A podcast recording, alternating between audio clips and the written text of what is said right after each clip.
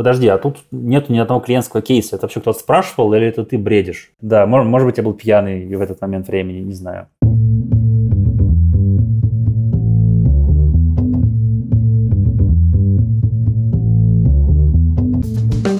Привет, я Юра Геев, и это 111 выпуск подкаста Make Sense.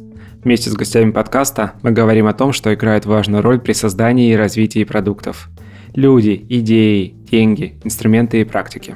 И сегодня мой собеседник Виталий Мышляев. Мы поговорим о том, что такое командная осознанность, чем она может быть полезна и как ее создавать. Обсудим алгоритм выбора фреймворка приоритизации и как найти грань между приоритизацией и здравым смыслом. И еще поговорим о том, с чего начать анализ текущих подходов к принятию решений в команде и что потом с этим делать. Подкаст выходит при поддержке Product Sense, конференции по менеджменту продуктов. Виталик, привет. Привет, Юра. Расскажи немного про себя, пожалуйста. А, меня зовут Виталик Мышляев, я сооснователь сервиса Ducalis.io. Это система приоритизации задач, э, которая построена для продуктовых команд, которая помогает понять, что в команде важно делать, над чем команда должна работать в следующем в своем бэклоге, в своем спринте, и помогает создать командную осознанность, или то, что называется shared understanding. Круто. Слушай, про приоритизацию, об нее сломано уже, наверное, просто огромное количество копий.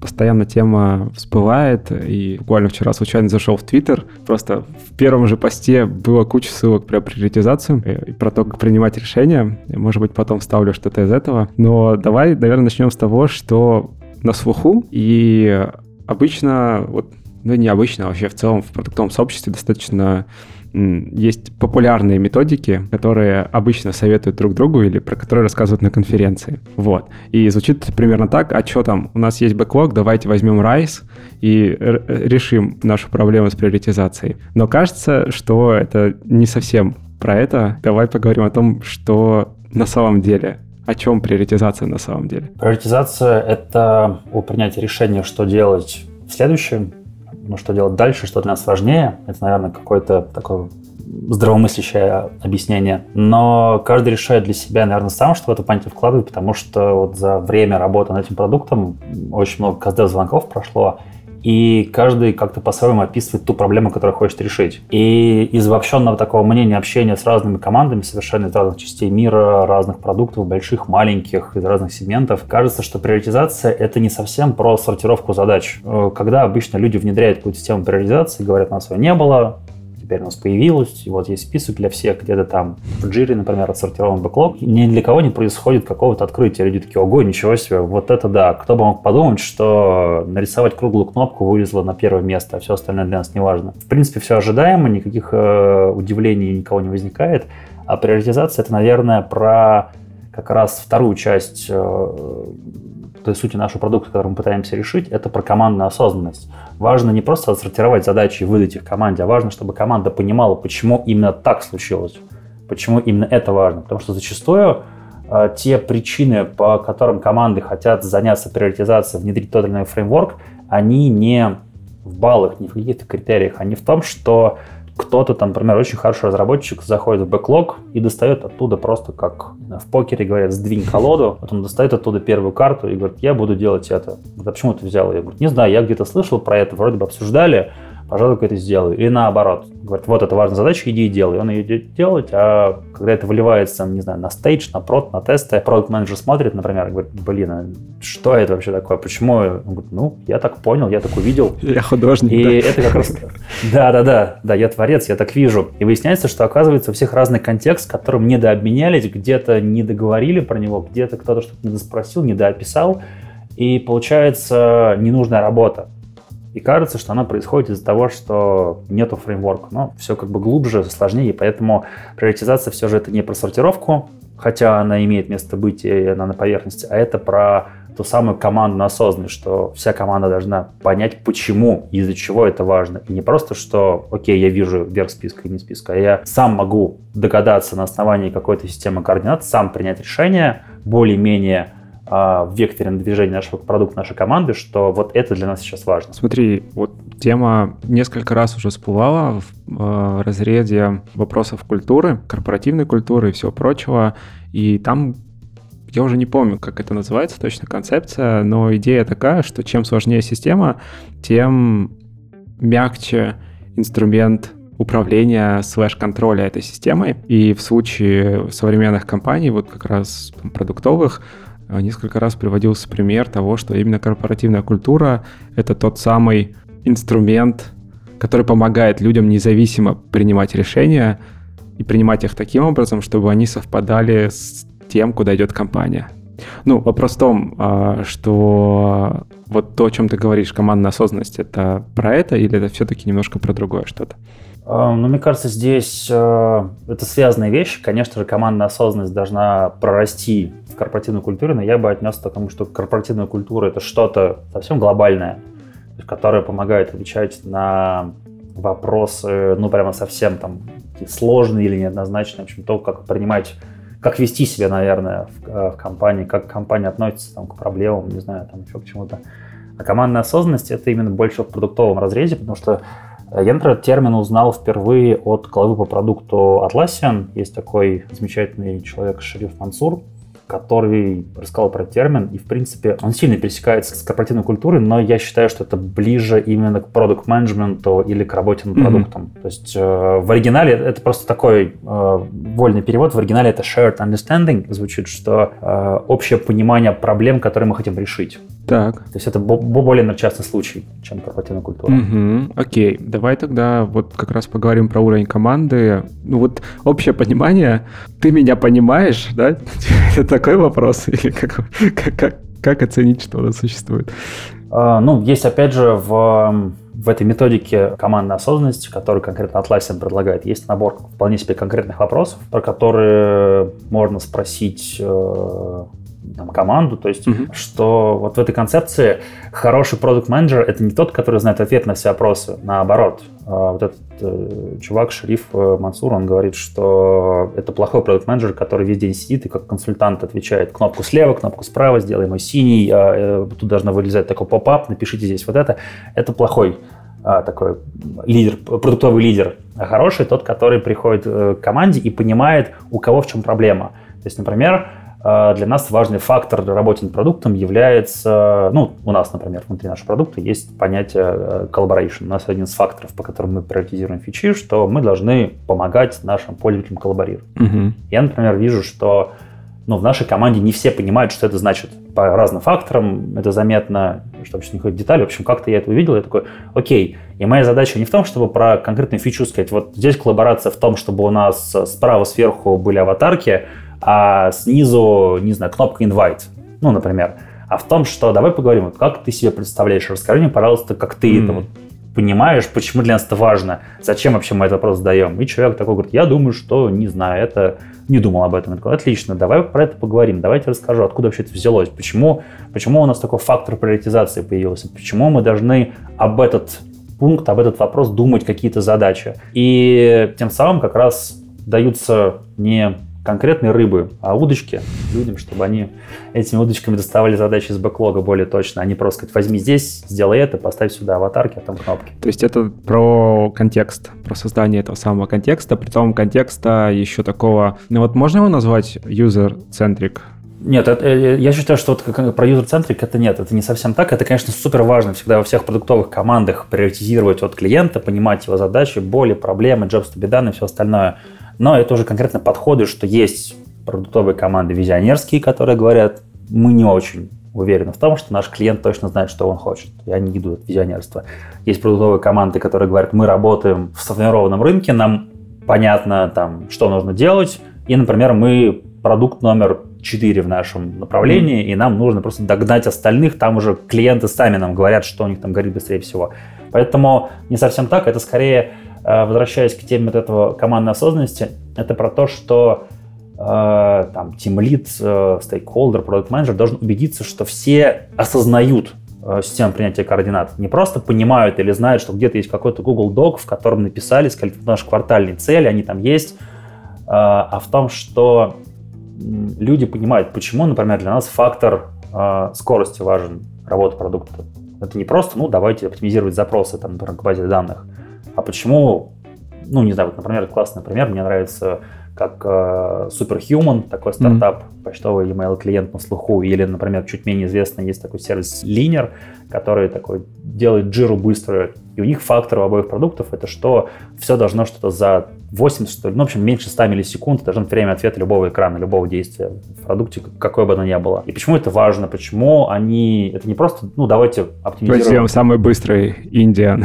Да-да-да. А почему это и важно? Ну, например, э, там Superhuman, наверное, в продуктовом сообществе уже всех на слуху как-то замазолился. Вот про линер мне очень нравится наблюдать за этим продуктом они берут, фактически переизобретают Jira, ну, у них там, у Jira огромное количество интеграций есть, понятных workflow, там отчетов, ну, комбайн, да, да. даун-чартов, да-да-да. Вот. И, в принципе,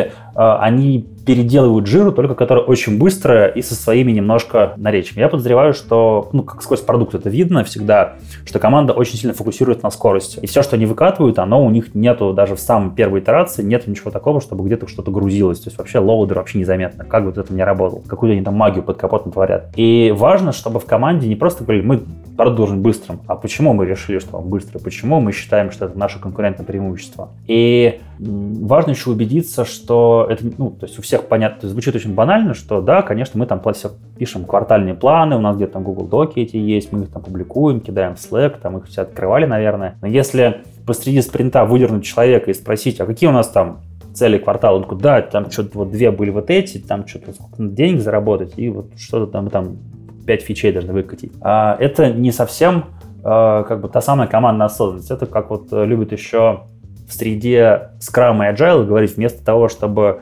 деливерить какую-то ценность за спринт, мы начинаем просто попугаев mm. скрывать, что мы должны выкатить 25 фичей. Вот чтобы поставили 25 галочек, все получили премию. Это как раз пример плохого такого shared understanding или командной осознанности. А здесь это именно четко, чтобы все думали постоянно там, в этих там, эти, там 5, 6, 7 факторов, по которым приоритизируют задачи и понимали, откуда они делятся. Окей, okay. давай попробуем резюмировать. То есть это про как раз создание контекста, это такая достаточно общая история. Получается, туда входит как раз общий язык коммуникации и вот эта самая mm-hmm. система координат ценностей, которые команда или продукт поставляет клиентам. Да, да, да. Окей, давай к теме визионерства. Оно же приоритизация по-визионерски. Мы делаем самый лучший продукт. Ну, то есть там, кажется, приоритизация, она действительно просто из головы идет. Насколько это мэчится вообще с реальностью, по твоему опыту?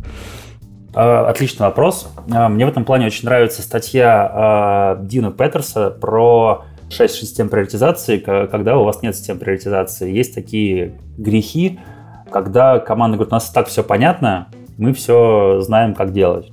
Это часто происходит такая подмена понятия, что, в принципе, приоритизация есть всегда у всех, ее не может не быть. То есть был тут недавно на одном этапе, где спрашивали как раз проблемы приоритизации, и там был такой спор, если у вас не хватает ресурсов, то и человека перебивают и говорят, слушай, а скажи просто, а у кого хватает ресурсов? Есть хоть одна команда, которая мы все сделали, мы вот не знаем, чем еще заняться. То есть всегда какая-то идет борьба за ресурсы, и вопрос в том, что если нет приоритизации, то кто-то все равно это решает, и как раз решает так, что той самой командной осознанности не создается. И вот Дин Петерсон описывает эти грехи, и мне вот э, ссылку разместим э, угу. под подкастом где-то. А, вот там, мне нравится, есть такой хиппо-эффект, как гипопотам. Это расшифровывается как highest paid person opinion что есть чувак с самой большой зарплатой, и его мнение самое тяжелое, его зарплата увеличивает вес его мнения.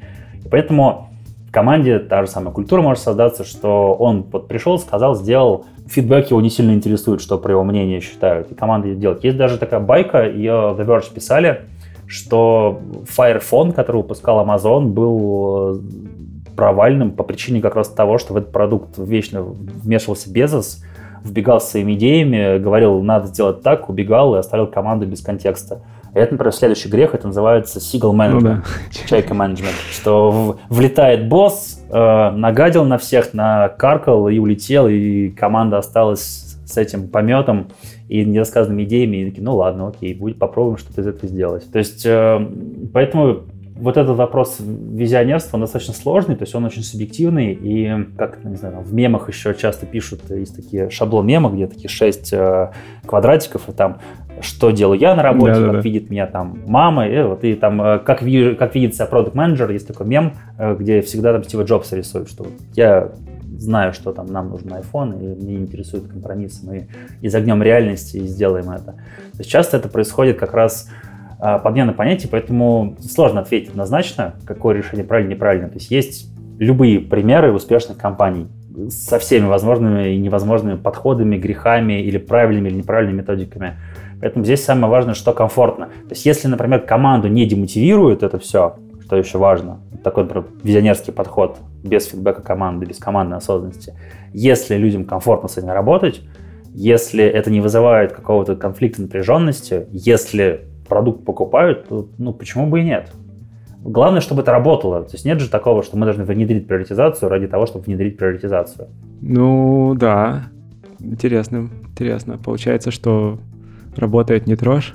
Ну, а вот если все-таки не работает, тут наверняка а, и появляются как раз муки выбора фреймворка, если они появляются. Да, да, да, да, да. То есть, э, ну, обычно такой переход происходит, то есть из тех кейсов, которые я вижу, это например, стартап, начали там вдвоем, втроем, все понимают друга с полуслова, что называется тот самый shared understanding у всех угу, великолепно работает. Да. да, люди даже не дописывают задачи, задачи в каком-то таст-трекере, может быть, там из двух слов состоять, и все все прекрасно понимают, что нужно делать, все бегут, горят этим, у всех очень высокая мотивация. Потом команда становится 5 человек, например, там 10, и вот уже появляются люди, там первые, там вторые, там нанятые люди, и с ними э, продолжать общаться так же. Возьми, сделай, здесь вот все понятно, давай-давай, сейчас я быстро объясню.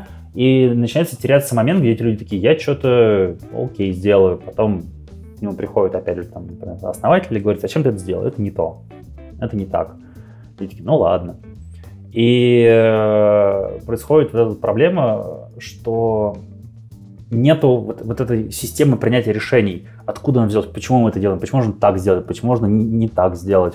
И вот это визионерство, оно начинает ломаться. То есть, естественно, совсем отдавать принятие решений на откуп какой-то формуле, там, не знаю, там, системе приоритизации, там, Google таблицы в Notion, это тоже неправильно. То есть есть еще другая сторона, то есть такое... Другая сторона спектра, да.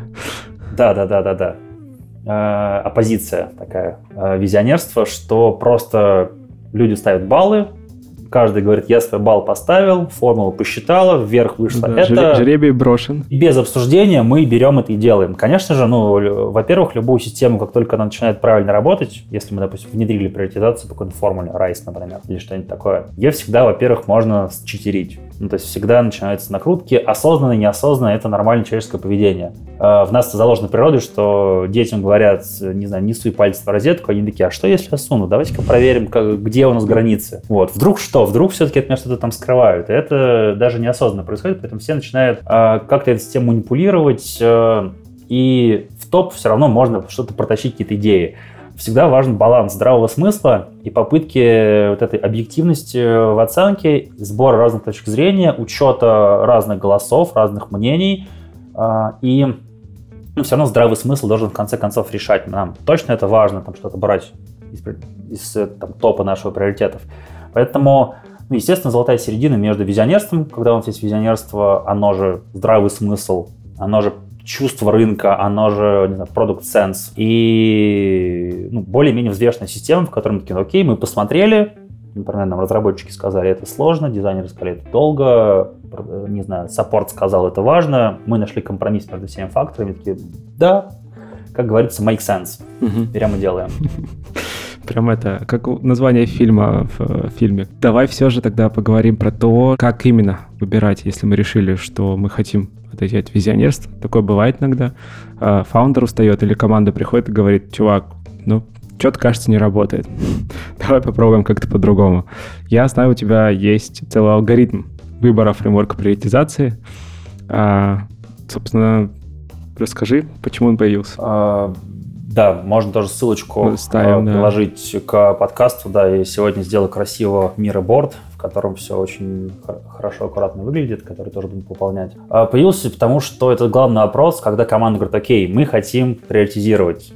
Открываешь Google, Яндекс, вбиваешь что-нибудь приоритизации, или даже, как Twitter, Facebook открываешь, продуктовое сообщество – и говорит, сегодня Spotify переизобрел все процессы, Netflix опубликовал свой плейбук по, завоеванию мира. Все таки отлично, бежим туда. Вариантов много. В принципе, из того, что я вижу, каждый фреймворк приоритизации уникален для каждой команды, даже, даже не для каждой компании, потому что каждый привык работать по своему процессу, поэтому все эти фреймворки, они а, должны прижиться именно команде, у команды должны резонировать, они должны понимать, что именно да, мы можем ответить на все эти, мы можем адекватно понять эти вопросы, эти критерии, мы можем адекватно по ним оценить. Да, чтобы в карго-культ не превращалось в итоге. Да, да, да, да. То есть, ну, например, вот есть там а, один фреймворк RISE, в котором, ну, про который мы говорим, например, там, reach, охват. И вот, например, разработчики, как они могут понять там охват фичи? То есть у них есть данные для принятия решений или нет? Или они будут там баллы, цифры, оценки на обум ставить? Или, например, есть э, VSGF фреймворк, э, который построен вокруг цены задержки выката конкретной фичи. То есть, условно, мы теряем деньги, если мы что-то там не, не, не выкатим, как что-то там в наш продукт.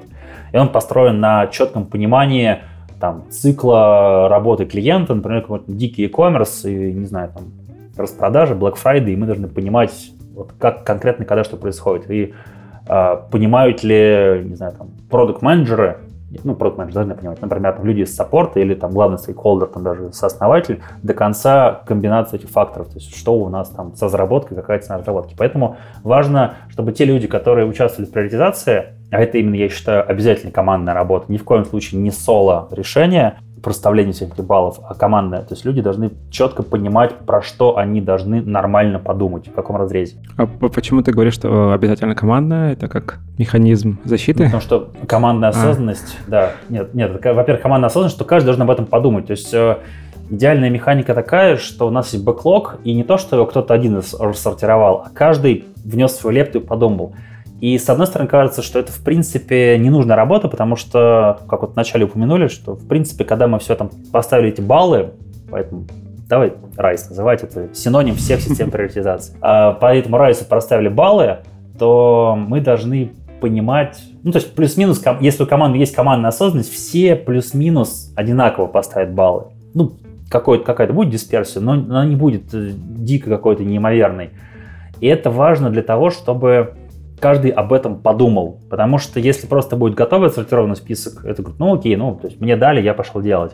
А если ты прош, прочесал там бэклог или какую-то вот часть, и ты об этом подумал, там, маркетолог, разработчик, бэкэнд, фронтенд, э, дизайнер, каждый подумал об этом бэклог, такой, интересно, какая-то мысль родилась, какой-то комментарий, увидел задачу, а мы это делали, а что-то где-то у меня это щелкнуло, кликнуло, я где-то про это читал, я видел хороший пример в другом продукте. Начинается вот эта вот именно осознанность, что мы об этот бэклог регулярно думаем, потому что большинство бэклогов, они зарастают куда-то, лежат, их там никто не читает, это просто какой-то Свалка. ангар, да, да, старых автомобилей гниющих.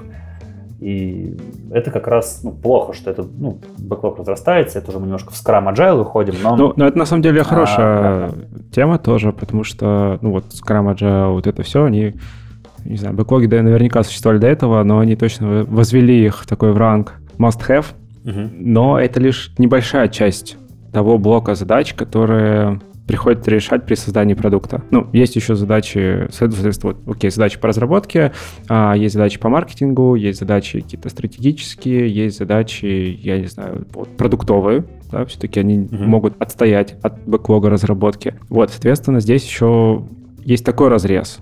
То есть э, первое, что мы обсудили, да, это, окей, команда должна принять, но есть еще разные виды задач. А, да, конечно, есть разные виды задач, но все начинается всегда с гипотезы.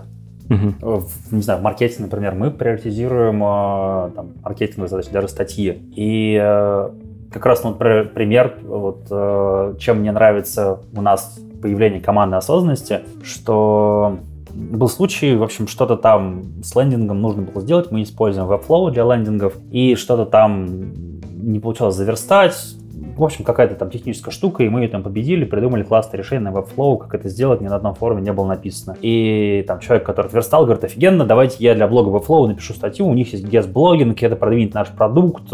И не я, а другой человек, который там, занимается маркетингом, говорит, подожди, но у нас же есть факторы для наших статей такие, такие, такие. Это, конечно, круто, что ты, у тебя типа так горит написать про эту статью. А, Webflow большой сайт, трафик у них большой, но вот у нас есть фактор там релевантности, и все равно как бы на работу над этим материалом идет время, еще есть затраты, еще там подготовить контент, вычислить и так далее, и так далее, и так далее. И, наверное, все же вот это все перевешивает вот тот твой запал, который ты хочешь сделать, все же мы все вместе потратим очень много времени, а результат, ну вот, честно говоря, не понимаю, почему он там будет у нас полезный, поэтому давай обсудим, нужно ли вообще это начинать делать. И мне показался это крутой пример как раз даже не в разработке, не в продуктовом э, менеджменте, э, вот этой командной осознанности, что ну, раньше бы, например, до взять даже нашу команду, там, не знаю, пару лет назад, все сказали, ого, классно, офигенно, Webflow, огромный сайт, побежали. Зачем? Что? Что-то написали, потратили на проект там 50 часов, э, все там упороли, сделали классные картинки, сверстали, публиковали, и такие, ну, класс, у нас там ноль переходов. То есть э, осознанность, то есть работа сделана, но она как-то неосознанно прошла. А здесь люди, прежде чем что-то сделать, они пытаются подумать, а какой результат нам это даст. И это, в принципе, вот эта осознанность командная, она во всех направлениях должна подходить, потому что часто здравый смысл, он где-то теряется по пути исполнения. Все-таки, ну, надо делать, проект начали, пойдемте делать надо делать, потом доделывают, и а по результату уже все забыли. А, смотри, получается, что ну, гипотеза, собственно, какой-то вопрос на входе, у него тоже есть э, те результаты, на которые мы надеемся, если гипотеза сработает успешно. Да, ну вот как в примере с маркетингом, это mm-hmm. что там охват, что-то еще наверняка было. А в примере mm-hmm. там, ну, опять же, там будет зависеть от фреймворка, то, то там на что то смотришь, ну, могут быть деньги, мог, может быть доля рынка, то есть в каком-то смысле это первое, о чем мы должны думать еще до начала приоритизации. То есть определиться, как, как, мы, как мы что, как мы потом померяем эффективность э, не, не, нет, здесь опять же, здесь нет такого, что до начала приоритизации. Я думаю, что в принципе здесь тоже команда делится на разные подходы. Кто-то говорит, пока не будет нормально описана гипотеза, мы даже ее в приоритизацию не берем, мы ее не читаем, не рассматриваем. И наоборот, который говорит, окей, запиши как есть, если надо, мы доспросим. Угу. И я вот как бы приверженец второго подхода, что в условный бэклог, ну не в условный бэклог, по э, всем направлениям по разработке, по маркетингу, там еще где-то, по каким-то задачам, где нужно принимать решения за ресурсы, что мы делаем то или иной проект, задачу, э, лучше писать гипотезы как есть и потом доспрашивать. Как раз это, вот эти вопросы, эти дискуссии до старта задачи, они полезны э, для создания вот этой командной осознанности, что один человек другого спрашивает, подожди-ка, а у нас, ну, вот вернемся к примеру со статьей, со статьей, а у нас есть там понятие, там, не знаю, SEO-факторов, там еще что-то, а этот там блог, он там не прокатывает, там, не знаю, там, эти ключевики не гуглят. Мы про них там напишем что-то, но вот на, она, там, тема важная, но у нас этот фактор перевешивает, поэтому смотри, никуда, интересно, давай-ка посмотрим, переупакуем тогда этот материал и чуть-чуть изменим тему, и раз у нас все сошло, сошлось, решили, мы не выкинули эту задачу, мы не убили эту идею, два человека подумали, один начал приоритизировать, понял, что что-то не клеится, и вернул, э, достал из списка приоритизации задач, написал комментарий, говорит, а давай-ка немножко подкрутим, и у тебя отличное начинание, но вот мы чуть-чуть э, наше орудие, из которого будем стрелять, на пару градусов повернем в сторону, и оно тогда точно в цель попадет. А не так, что мы взяли, сгубили идею, человек такой что-то начал описывать, никому не охота писать задачи, нет времени, и бросают и не пишут гипотезы. Поэтому все эти гипотезы это достаточно такое хрупкое создание, неокрепшее, которое элементарно убить, загубить и даже просто забыть по пути, пока ты хочешь записать. Окей. Okay. Ну, допустим, мы все-таки определились с тем, что именно мы хотим приоритизировать, разработку, не знаю, там, маркетинг, э, стратегию и так далее. И вот мы такие, угу. перед нами 20 фреймворков. Наши действия. Э, ну вот здесь как раз э, вот этот мироборд, который прилепим к выпуску, прикрепим ссылочку рядом где-то, там есть наводящие вопросы. В принципе, по наводящим вопросам э, можно понять, в каком состоянии находится компания, что для нее важнее. Как раз эти вопросы я собирал из э, там, порядка 100 часов каздев звонков с нашими клиентами. И э, кто-то говорит, нам нужно отрываться от конкурентов. У нас очень конкурентный рынок, и отличие между продуктами очень там, минимально. Mm. Поэтому для нас это важнее. А, там, для нас э, там, важнее там, цена задержки выката фичи какой-то. У нас очень быстрый продукт, и не знаю, очень бы... деньги зарабатывают в моменте, происходят разные там какие-то сделки, и нам важно там, транзакции, чтобы успевать обрабатывать. У нас вот есть такой фактор. Кто-то говорит, у нас все можно посчитать в метриках, мы фанаты метрик, у нас все везде в амплитуде миллион дашбордов, и э, для нас важно, мы можем это все упаковать в какой-нибудь North Star метрик, что мы с точностью можем посчитать какой-то там ожидаемый результат, можем все высчитать. Кто-то говорит, у нас ощущения, кто-то наоборот говорит, что мы идем только от клиента, и для нас важно собирать фидбэк клиентов, и мы только им руководствуемся. Поэтому Кто-то говорит просто, ну, нам нужно как-то найти на quick wins, быстренько найти соотношение не самых сложных mm-hmm. задач и э, самого быстрого результата, найти золотую середину, и мы пока так движемся. Далее вопрос еще, что когда ты э, входишь во вкус приоритизации, начинаешь смотреть, у тебя все равно возникает вопрос, окей, мы смотрим на наш топ, но рождается тот самый product sense, ощущение продукта, что что-то как-то не так. Там, общаешься с клиентами, смотришь на метрики, ну, все равно в голове какая-то нейросеть начинает обучаться модели поведения твоего клиента, и такой, что-то мы здесь не учитываем, что-то мы здесь теряем. А давайте-ка, не знаю, мы введем, ну, сейчас я совсем прям утрирую, фактор счастья клиента. Мы понимаем, что мы его не учитываем. Или, например, э, не знаю, там, добавить фактор надежности фичи, что она должна там надежно работать, она влияет на надежность какая-то э, на безопасность данных. То есть мы начинаем чувствовать, что что-то на нашем фреймворке не хватает. В принципе, тогда начинает его расширять. И вот как раз э, это еще одна такая фаза от гнева к принятию, что мы попробовали, нам понравилось, но райс для нас тесноват. Не знаю, нам в импакт нужно вложить в этом райсе вполне себе конкретные факторы и давайте-ка делать. И тогда фреймворк расширяется, он как раз адаптируется под процесс компании, команды, команда начинает понимать, чего не хватает, команда уточняет, а, стейкхолдеры команды, лидеры думают, что нам бы нужно, не знаю, в следующем квартале подумать о, об этом направлении, добавляют, убавляют какие-то факторы, что-то меняют. Поэтому, в принципе, это такая живая вещь, как любая компания, потому что контекст же меняется, особенно 2020 год нам показал, что мировой контекст может очень резко и быстро измениться, поэтому важно смотреть лучшие практики, кто о чем думает, кто как приоритизирует, какие-то кейсы, какие-то примеры. Э, и вот этим наводящим вопросом, я надеюсь, будет полезно посмотреть, какие лучшие идеи лучших фреймворков можно будет утащить в себе. Окей, okay. то есть тогда все равно первый шаг получается, это как раз понять, что важно именно сейчас, ну, на каком-то там временном промежутке mm-hmm. времени, потом ты смотришь следующим шагом, а, что именно ты приоритизируешь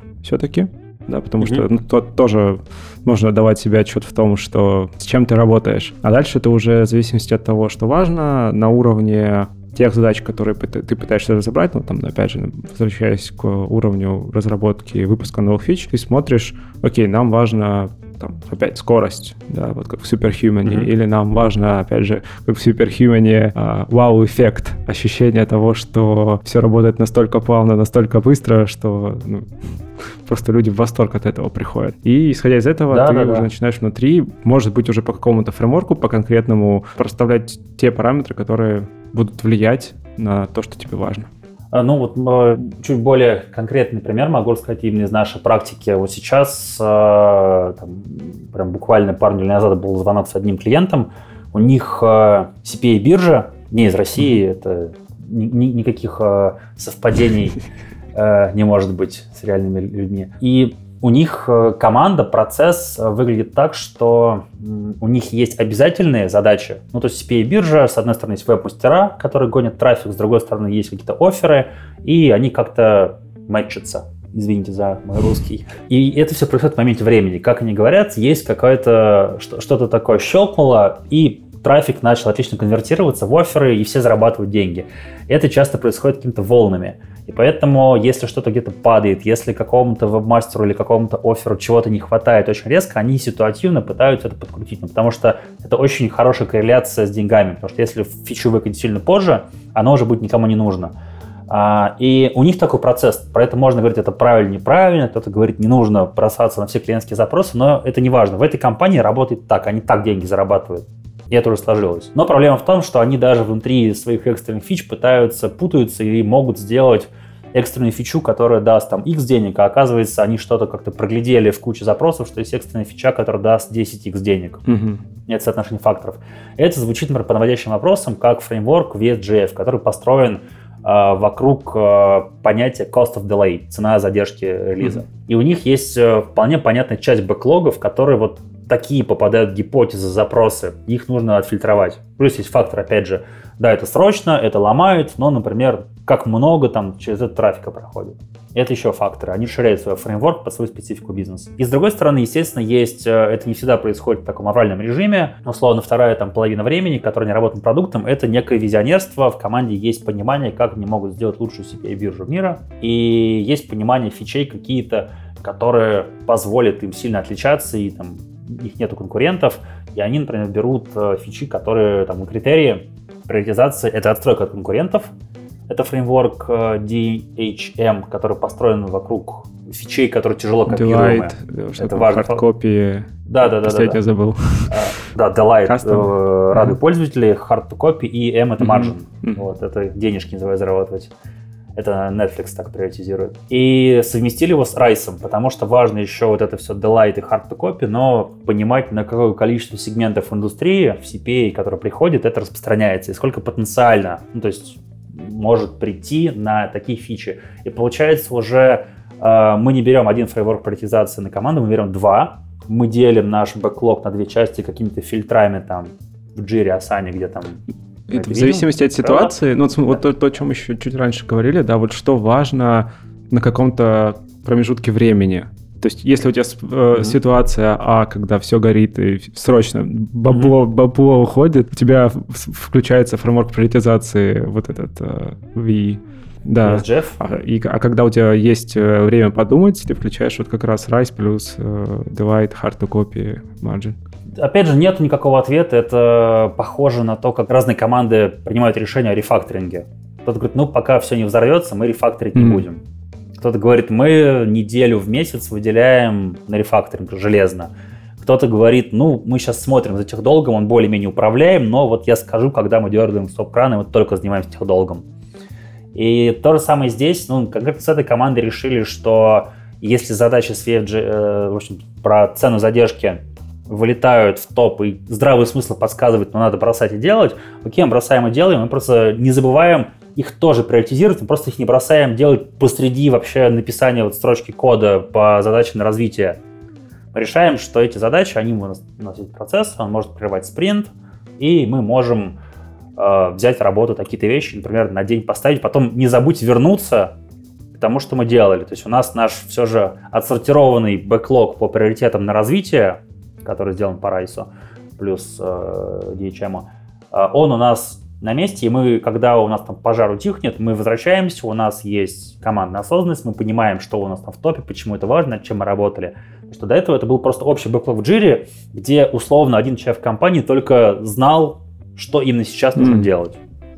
И всем выдавал тикеты. И никто не понял, почему мы бросаем задачу, почему мы делаем по развитию, почему мы снова прыгаем на горящую.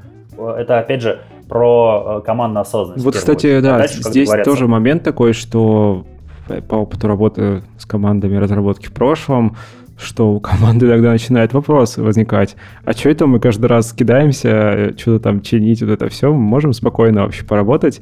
И, ну, у людей есть такая, да, история, то, что, ну, нравится комфортный режим работы, и, ну, не всегда это ошибки, которые дерг, сдергивают mm-hmm. людей, но бывает сложно объяснить, особенно если ты еще сам только начинающий менеджер, что это важно. Да, это важно, потому что, ну, или этот клиент, э, он супер важен, или вот это сейчас необходимо сделать, потому что ну, происходит X, Y, Z, и там скоро какое-то событие, мероприятие, и давайте сделаем а, и отложим вот эти вот наши красивые большие задачи на развитие. Ну, и если не уходить конкретно в менеджмент и в Scrum Agile, где это все очень хорошо с этим борется, то есть насколько я для себя принял главную цель Agile и Scrum, как я его ценно интерпретировал, это именно про то, чтобы сделать работу более как-то прогнозируемой, более равномерной и более понимающей, что куда мы прикладываем усилия и где мы получаем результат. Э, про ну, спринты те же самые, это все э, там э, канбан-доски, в которых есть ограничения по количеству задач, это все как раз про то, чтобы работа была более равномерной, без пожаров. А если говорить про продуктовую часть, то ну, опять же, я снова буду говорить про командную осознанность, что вот опять же пример личной практики. У нас ну, раньше на предыдущих проектах с этой же командой бывало такое, что я говорю там, вот эту задачу берем, делаем. Говорю, хорошо, делаем. А сейчас, например, я говорю разработчикам, там, у нас понедельник планинг, и я говорю, надо эту задачу. Они возвращают и говорят, а подожди, а тут нету ни одного клиентского кейса. Это вообще кто-то спрашивал или это ты бредишь? Я такой, да не, она нужна. Он говорит, а кто просил? Какой-то чувак там, я созванивался две недели назад, там, ну, ну, ну иди, покажи хотя бы одного. Я такой, а, и что-то я понял, что как-то у меня в голове эта мысль, как, как в фильме «Начало» засела, проросла, я стал ей одержим, и я считаю, что это самое важное, что нам нужно делать. А из-за того, что у нас есть четкое в голове понимание нашей команды, вот эта система принятия решений, они и мне, как э, вот этому чайке-менеджеру, который вбегает с гениальной идеей, такие, подожди, подожди, подожди. Мы тут тоже теперь понимаем, как решения принимаются, и мы что, свою как бы мантру нарушаем, свою библию решений э, придаем? О, хороший вопрос. Да, вы правы, вы правы. Я, я прям честно говорю команде, я, я бредил. Как, когда писал да. задачу, не знаю. Да, может, может быть, я был пьяный в этот момент времени, не знаю. Слушай, а вот как раз про, про границы тогда. Границы, знаешь, здравого смысла и границы приоритизации. Ну, вот они постоянно находятся в таком э, напряжении, да, когда у тебя есть инструмент, который тебе говорит, ну, вот это, и когда у тебя есть э, как раз, да, понимание рынка, понимание, какое-то представление о будущем и так далее. Как они живут вместе? Это хороший вопрос, который я снова отвечу одним словосочетанием. Командная осознанность. А, вот прям реальный пример. Как раз э, мы обсуждали про то, что в нашей системе Ducalis, которая интегрируется с э, там, Jira, э, берет бэклог, и есть такой паттерн, что нужно открывать Ducalis, смотришь свой топ приоритетов, что там поприоритизировали, и потом все равно рабочий инструмент для разработки это Jira. И люди переключаются между окнами. Я читал исследование о том, что это, ну, даже хотя бы один клик, вот это постоянно смена контекста, одно приложение, другое. Сейчас есть тул абсолютно для чего угодно, SaaS-сервис какой-нибудь существует, и люди начинают уставать, что надо туда-сюда переключаться, поэтому э, если можно не переключаться, то это будет большим плюсом. И у нас в команде был спор, говорит, блин, это долго разрабатывать, да мне, меня не парит там еще один клик сделать, я кликну на ссылку в Дукалисе, перейду в Джиру, там что-то нажму и вернусь обратно. И я понимаю, что мне здесь как раз именно все равно, как вот э, стейкхолдер, задача э, донести видение. Оно, конечно, есть, и я, например, верю в то, что лишний клик — это плохо. Быстрое время ответа — это хорошо. Э, там моменты, что да там всего лишь два пункта меню, которые я запомню, и мне не нужна подсказка, это плохо, то есть ну, там не нужно заставлять думать. У меня есть какой-то контекст, который я хочу команде рассказать. И я стараюсь, например, делать так, что э, я нахожу статьи, вот я как раз изучал там, как Superhuman устроен, как Linear устроен, э, читал их блоги, там историю Gmail, что они старались сделать э, интерфейс до 100 миллисекунд, и почему конкретно это важно, и почему на самом деле лишний клик и переключение между табами, между продуктами, это очень критично. Вот. И я дал этих материалов, вот, и люди посмотрели, надеюсь, хотя бы открыли, вот, почитали, или может просто такие, вот, Много он ссылок прислал, точно, точно, там что-то важное, да. Да, на, на, наверное, там правда, окей, поверю, отстанет мне, вот. Э, но, но, но даже так, как бы к тому, что плохо использовать свое положение, что я сказал и делаем. Вот. Это как раз такая антиприоритизация и э, убивание командной осознанности, даже такая демотивация. О том, что, смотрите, это важно все же, потому что, потому что, потому что, как чуть ранее я говорил, э, то, что мы в продукте пытаемся сделать, это такой еще есть team alignment. Это проблема, то, что все в команде должны четко понять, почему именно это. Не просто, что нам важно бежать туда, а почему мы бежим туда, из-за чего это важно. И это не просто ответ «там много денег», а почему мы решили там много денег. Есть даже такие какие-то ментальные модели «пять почему». Mm-hmm. Вот есть какой-то вопрос, который ты не понимаешь, и вот пока вот 5 уровней, 5 слоев почему ты не снимешь, ты вряд ли докопаешься до цели. Так и здесь, наверное, по каждому из этих факторов приоритизации каждый в команде должен там пройти тест пяти почему и должен четко понимать, а почему это, а почему это, а почему это все-таки мы делаем, из-за чего. Смотри, получается достаточно много чего зависит от людей. Ну, в том числе и от фаундера, и от команды, и... Ну, то есть это достаточно очевидный вопрос, но получается, что инструменты как бы не решают. Ну, то есть неважно, какой тул приоритизации ты используешь, если ты достаточно осознанно подходишь к делу, у тебя все равно будет хороший результат. Ну, понятное дело, что если люди просто откровенно забивают на свою работу, это плохо. Но, опять же, из, из вот моего опыта работы в этой индустрии, вот эти инструменты создания командной осознанности, они, кажется, могут показать, что, например, там, ну, человек начинает делать не ту работу. Важно, опять же, докопаться до причины. Почему? Ему просто там лень изучать это все, или мы ему где-то не досказали, то есть там прибавился новый член команды. Я говорю, вот смотри, почитай вот это, вот это, у нас там бэклоги, джиры, там, Букалис, Gmail, Google Drive, Notion, Airtable и дальше ну, миллион статей. Вот это вот вся гора материалов. Да, да, да. И он хорошо начинает работать, и, ну, опять же, мы, например, работаем таким отчетом, чтобы понять, где у команды есть разногласия. И там в Duqualis можно посмотреть, что э, Team Alignment где-то не выполняется, где-то у нас есть отклонение. И это отклонение может быть в том числе быть из-за человека, что он как-то все время ставит, что это важно, а вся остальная команда ставит, mm. что это не важно. И здесь может быть две стороны. Первое, что, например, это человек с очень интересной точкой зрения, mm-hmm. и он отклоняется в своих мнениях от команды важности или неважности. Почему? Потому что он какой-то новый контекст знает. Это, например, там разработчик со своим стилем работы, и он говорит, там, это несложная задача, потому что я знаю, как по-другому сделать. Он какой интересно. Мы собрали разные точки зрения, давай-ка обсудим, почему есть расхождение. Или наоборот, человек, который считает все, что важно для команды, неважным, и как-то не может обосновать свою точку зрения. И, наверное, мы где-то его не доанбордили, где-то ему что-то не дообъяснили. Важно как раз понять, а почему он так решил? Чего он не знает, что знаем мы? Или наоборот, что мы не знаем, что знает он? Почему он например, считает, что условно эти 100 миллисекунд, они не важны? Если он может рассказать точку зрения свою, а, обосновать, дать какой-то новый контекст на треугольник, ничего себе. Такое тоже бывает, что один человек сильно выбивается во мнении с командой, и выясняется, что, оказывается, он знает какие-то полезные вещи. Такие да, вещи, да. о которых мы не знали. Да-да-да. Ну, как бы не то, что полезные э, однозначно, а потому что это другая точка зрения. И опять же, вот эта командная э, приоритизация, она помогает понять, где у нас разные точки зрения, а не просто, опять же, взять формулу, посчитать баллы, взять что-то сверху и побежать в работу брать. Потому что ну, в продукт менеджменте это же всегда какие-то компромиссы, всегда какие-то э, полу ощущения, полуметодики, полуисследования, что-то все, все, все такое неточное. А поэтому важно все время увеличивать контекст, увеличивать понимание, почему, почему мы так решили делать. Mm-hmm. А, бывает а, случаи, когда приоритизировать совсем не надо? Конечно, конечно, много таких случаев. То есть, э, опять же, зависит от культуры разработки компании. Например, есть э, компании, которые не приоритизируют баги. Они просто все делают, и баги автоматически все перекрывают. То есть там zero bug policy. Есть компании, которые там говорят, мы держим на каком-то умеренном количестве наши баги, и если там, не знаю, там это не превышает 1% пользователей, мы не забиваем. Ну, например. Есть э, тот же самый подход к техдолгу.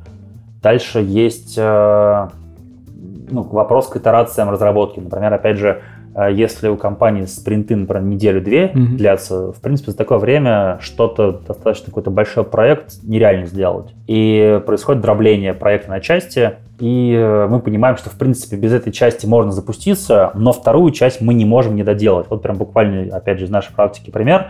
Э, у нас один из блокеров нашего продукта для новых пользователей, что нужно обязательно что-то интегрировать.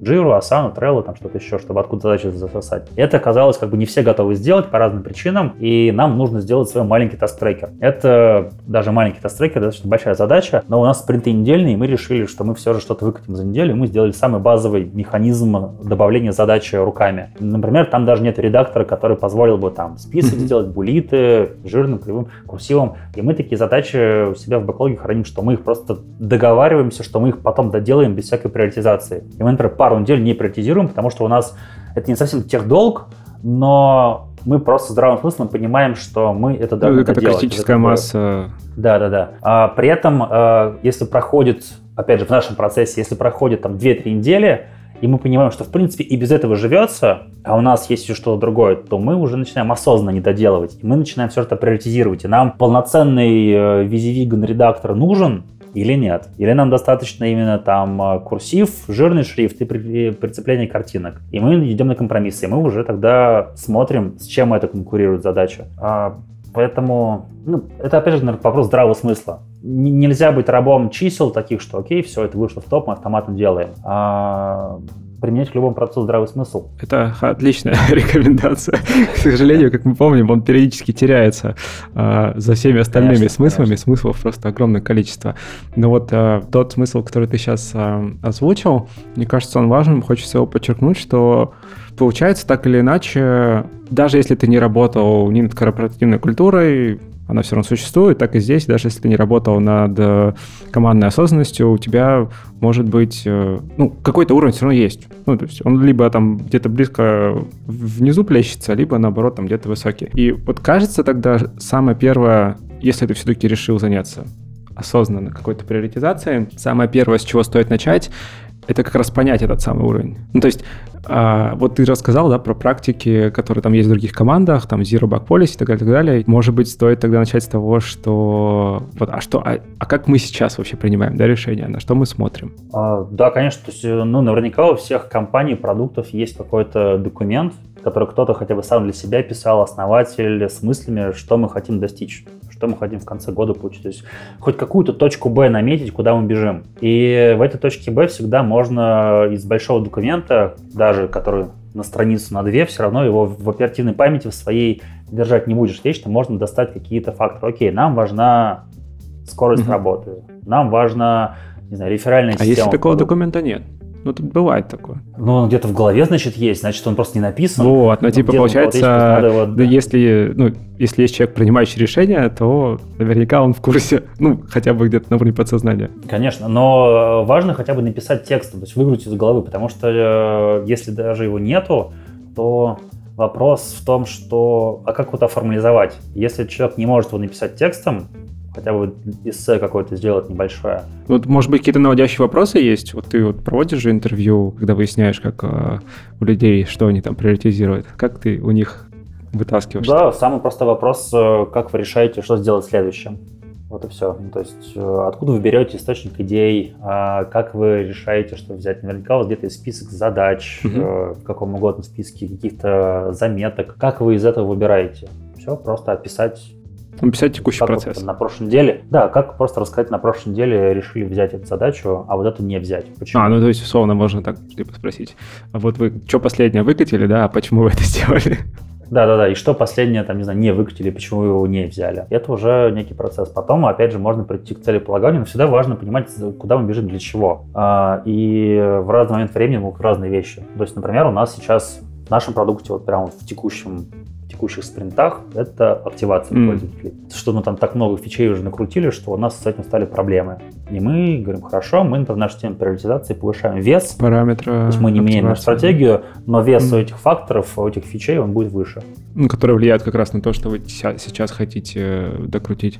Да, да, да. Давай, может быть, что-то еще такое добавим. Вот, э, человек сидит со своим бэклогом, у него приоритизация болит, что ему еще стоит сделать? То есть мы уже проговорили, что можно провести какую-то базовую диагностику даже самого себя. Ну, потому что даже в голове у тебя, вот человек, который наверняка я, я, мне кажется, в большинстве команд так происходит. Принимает решение либо один человек, либо группа каких-то руководителей. Что им еще стоит себя спросить? Вот как раз тогда, если про этого человека, как понять, проверять командную осознанность или как ее тестировать, это выпустить из процесса. Как опять же, вот это великолепнейшее э, выступление шерифа Мансура, э, который из Atlassian главный по продукту, что э, следствие командной осознанности, что главный человек по продукту может выпустить из процесса и вообще не видеть бэклог и продукт будет разрабатываться, и он потом будет смотреть на результаты, и у него не будут выпадать волосы от того, что он mm. увидел. Он говорит, ничего себе, вы правильно решили это сделать. И, например, ну вот у нас маленькая команда, мы сейчас там находимся в стадии фанрайзинга. У меня много времени уходит на общение там с инвесторами, со всякими метриками, отчетами, с презентациями. И я, например, выпал из нашей работы. И я такой смотрю, что вот эта фича появилась, вот это, здорово, здорово. Такое-то письмо ходит, такой-то экран нарисовали. Конечно, я там что-то по-другому бы сделал, там еще какой-то вид, но оно работает, оно сделалось, и в принципе, почему оно сделалось, э, люди могут ответить на этот вопрос. То есть раньше там не всегда я мог получить ответ, а почему вы это решили сделать? Говорят, ну, решил. Ну, мы где-то про это в Slack как-то говорили две недели назад, вот мне всплыло, и я решил это mm. сделать. Вот теперь такого нету. И, наверное, если прям совсем страшно, катастрофически этому человеку отлепиться от принятия решений, хотя бы на неделю выпустить, не раздав всем каждое указание. Я ухожу в отпуск, что же нужно там сделать. списки. Да, да, да, да, да. То это хорошая командная осознанность. Опять же, то есть есть немало продуктовых команд, где люди просто, ну, там все сразу же встает, если главный человек уходит в отпуск. Ну, вот мне кажется, отчасти поэтому тема, она очень часто всплывает и в вопросах, и когда еще можно было делать конференции, она часто прилетала к нам а, с докладами. И вот кажется, люди много чего делают достаточно давно, уже несколько тысячелетий, а все равно встает вопрос, что же важно, что же важно. Да, да, да. Окей, давай еще поговорим про наша настоящая, которая неожиданно нас догнала в 2020 году. А когда ты работаешь в офисе с командой, как-то попроще с коммуникациями, да, ты можешь и, опять же, рассказать, и донести, там, собрать всех, увидеть, кто как отреагировал на твой рассказ, кто понял, кто не понял. Что сейчас, э, опять же, вот по твоему опыту общения с большим количеством команд поменялось в этом всем? А, в этом году, да, у нас, конечно, совершенно новые паттерны работы выработались, и кажется, уже работа не будет прежней.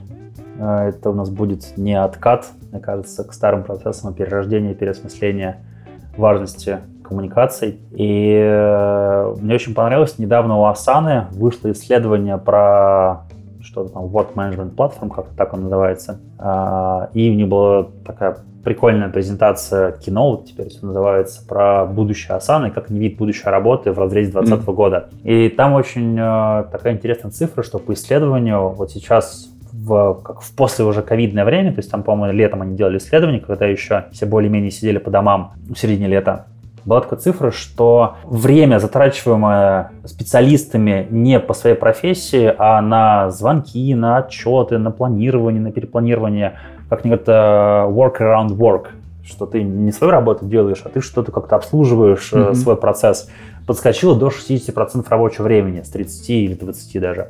И если раньше вот это вот какое-то ощущение, что мы делаем и почему люди сидели в офисе, говорили около кулера, лучше понимали своих коллег, ходили вместе на обед, э, не знаю, может быть, там добирались до работы вместе, то сейчас вот этого контекста стало сильно меньше, и из-за этого стало сложнее понимать людей как-то между собой, и сложнее понимать, э, что именно важно, э, какой, ну, понимать контекст, да, и стало явно не хватать вот этого ощущение там, сидеть плечом к плечу, то есть даже такой термин zoom фатиг, что просто люди выгорают от зума, и даже Harvard Business Review, по-моему, выкладывал исследование, что какая-то дикая ненависть уже к видеозвонкам у всех стала, и всем хочется просто нормального, теплого человеческого общения, что где-то там у нас наш мозг ящериц требует живого присутствия людей и хочет общения. Поэтому как раз вопрос вот этого контекста, что же важно и почему, и что не упустить, а вот эта проблема выросла очень сильно. И плюс еще интересный фактор и история. Мне понравилось интервью э, главы Slack, Баттерфилда, э, в Verge подкасте. Его спрашивают, ну, сейчас там Microsoft Teams активно копирует Zoom, все хотят Zoom, Google Meet кнопки на Google Meet вставил просто во все свои утюги, телефоны и кофеварки, кофемолки. Теперь Google Meet можно запустить откуда угодно. А вы же там идете в видеозвонки? Он говорит, нет, мы вот не верим в видеозвонки, потому что вот по нашим данным как-то они, конечно, важны большие, тут уже есть нормальные игроки, но это не та проблема, которую надо решать, она как бы решена. Дальше ее там плодить, решать нет смысла. Он говорит, нужно придумывать, как теперь сокращать видеозвонки. Mm-hmm. мы видим будущее Slack в том, что тебя, например, не было на работе неделю, и ты не открываешь Slack, у тебя там миллиард непрочитанных сообщений, ты такой, что же я из этого упустил? Либо вообще все удаляешь, либо сидишь еще неделю читаешь это все. Он говорит, мы видим это условно в формате stories, ты пришел в понедельник после отпуска, налил себе кофе, поставил телефон и включил, как там все любят сторисы в Инстаграме, и тебе какие-то такие хайлайты важного искусственный интеллект подсказал, что было важно. Без всяких звонков, без обсуждений, без чтения кучи ненужной информации, и тебя быстро погрузили в контекст каких-то принятых решений. И это все само готовится. Это кажется такое прикольное будущее, что мы к нему куда-то и должны идти, что это не должно быть бесконечным количеством звонков, отчетов про отчеты, стендапов про стендапов, э, всего остального, а это должно быть какое-то виртуальное понимание важных моментов, каких-то контрольных точек, э, контекста изменения. Слушай, это прикольно, это снова как раз про shared understanding. А что сейчас? Может быть, есть какие-то советы, как сейчас его прокачивать? Да, сложно сказать. Э, то есть, ну, мы, например, работаем по вот этой своей методике вокруг своего продукта, то есть это очень прикольный опыт э, делать продукт про приоритизацию, в котором же приоритизировать свои задачи про приоритизацию, по разработке приоритизации. И, например, из того, что я вижу в этом процессе, какой большой плюс, что это просто непрерывный процесс, то есть нельзя так собраться раз в квартал и просто сидеть и э, вспоминать, что же мы там записали за гипотезы, что нужно делать. У нас это ежедневный почти что процесс, и каждый по чуть-чуть какие-то части бэклога оценивает там по 2, 3, 5, 7 задач каждый день. Это не так много времени отнимает. И у нас есть такая функция, которую мы для себя сначала сделали. это, и она всем нравится, это истечение оценок. Потому что контекст меняется, mm-hmm. и, например, я проголосовал, там, что эта задача очень важная, поставил там высокие баллы ей вчера. Проходит месяц, так как мы молодая компания, у нас контекст меняется достаточно еще активно, поэтому мы через 30 дней после этой оценки эти оценки сбросились, и нужно переголосовать. И у нас часто такое бывает, что эта задача висит в бэклоге, она важная, всем нужна, все хотят, потом мы раз переоценили, думаю, ого, уже месяц прошел. Наш один цикл изменения контекста эта задача пережила, может, она не такая важная. Ставим оценки, она падает вниз, смотрим уже, что уже третий раз прилетает на оценку. Такие, давайте ее удалим из бэклога, что он не валялся, удаляем. И это как раз про то, что каждый день по чуть-чуть думать про там пять самых важных факторов нашего mm-hmm. продукта. Вот эта механика, она как раз позволяет поддерживать этот shared understanding э, на нужном уровне. И это вызывает вопрос, окей, я каждый день думаю про эти факторы, каждой нашей команде. А отражают ли они наши текущие задачи? Они изменились у нас факторы? А нужна ли эта задача? А не пора ли это удалить из бэклога? А не пора ли вернуться к этому вопросу? Поэтому это должно быть такой хорошей, как минимум, еженедельной рутиной. Это прикольно, это как раз э, про привычки, да, с примером уборки. Не надо ждать, пока, пока квартира захламится, можно по чуть-чуть каждый день. Да, да, да, да, да. Круто, хорошая идея про контекст для финала. Спасибо тебе большое, Виталик, что нашел время. Было очень интересно. Юра, спасибо, что позвал. До встречи. Пока-пока. Итак, в этом выпуске подкаста Make Sense вместе с Виталием Мышляевым мы поговорили о том, что такое командная осознанность, чем она может быть полезна и как ее создавать. Обсудили алгоритм выбора фреймворка приоритизации и как найти грань между приоритизацией и здравым смыслом. И еще поговорили о том, с чего начать анализ текущих подходов к принятию решений в команде и что с этим потом делать. Подкаст выходит при поддержке Product Sense, конференции по менеджменту продуктов. Если вам понравился выпуск и вы считаете информацию, которая прозвучала полезной, пожалуйста, поделитесь ссылкой на выпуск со своими друзьями, коллегами, знакомыми. Ставьте лайки и оставляйте комментарии в сервисах, где слушаете подкаст. Это поможет большему количеству людей узнать о том, что он существует. Это был 111 выпуск подкаста Make Sense и его ведущий Юра Агеев. Спасибо, что были с нами. До следующего выпуска. Пока.